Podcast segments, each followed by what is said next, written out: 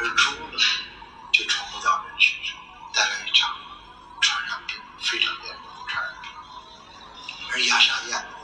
鸦沙燕和果腹的病非常相似。我们大量的河道整治，硬化了河道的堤岸，使得鸦沙燕无栖身之地。在前几年，在河南，鸦沙燕被迫在新的工地的沙坑里头临时安家，多次发生职工与牙沙燕与保护者的矛盾，这引起我们的注意。为什么？就是因为牙沙燕在自然界中的栖息地消失了。那么，还有人问我，说小燕子中国人也不吃，怎么现在也越来越少了呢？为什么？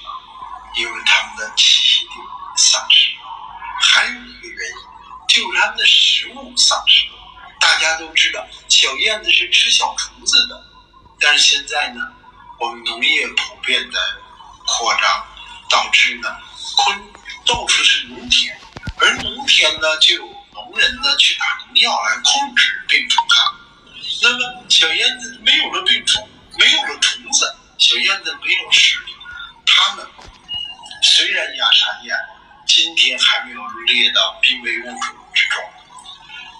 不是因为它不珍贵，也不是它不濒危，是我们的濒危目录没有更新而已。鸦沙燕它的栖息地在丧失，它的食品在丧失。如果我们不保护，它迟早有一天会变成濒危物种。如果我们不保护，挤占了它的栖息地之后，它与它无处为生的情况下，果蝠在马来西亚引起的传染病，我们就不能说不会在这里再发生。我们的错误的生产生活方式，我们要改变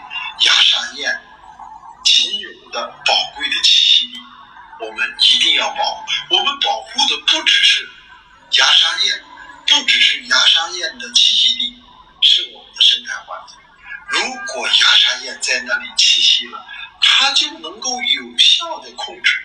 它这个区域虫子的数量。呃，蝗灾我们知道，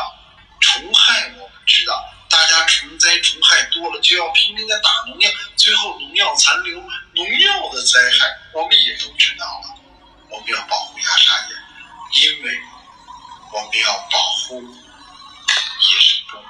我们要保护它们栖，我们也要保护我们人类自己。我们现在的保护是两个战线的，保护他们，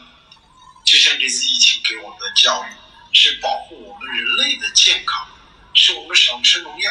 是我们少得动物源的传染病，是我们生态的防治我们的周边环境的健康。鸦沙燕就可以保证我们附近蚊子少一些，就可以减少蚊子系统的传染病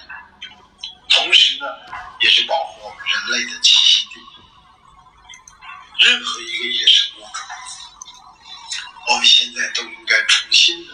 客观的、认真的去思考。我们应该保护的是生物多样性，大家珍惜濒危物种保护这个观念。我们说的还是一个工业文明的观念，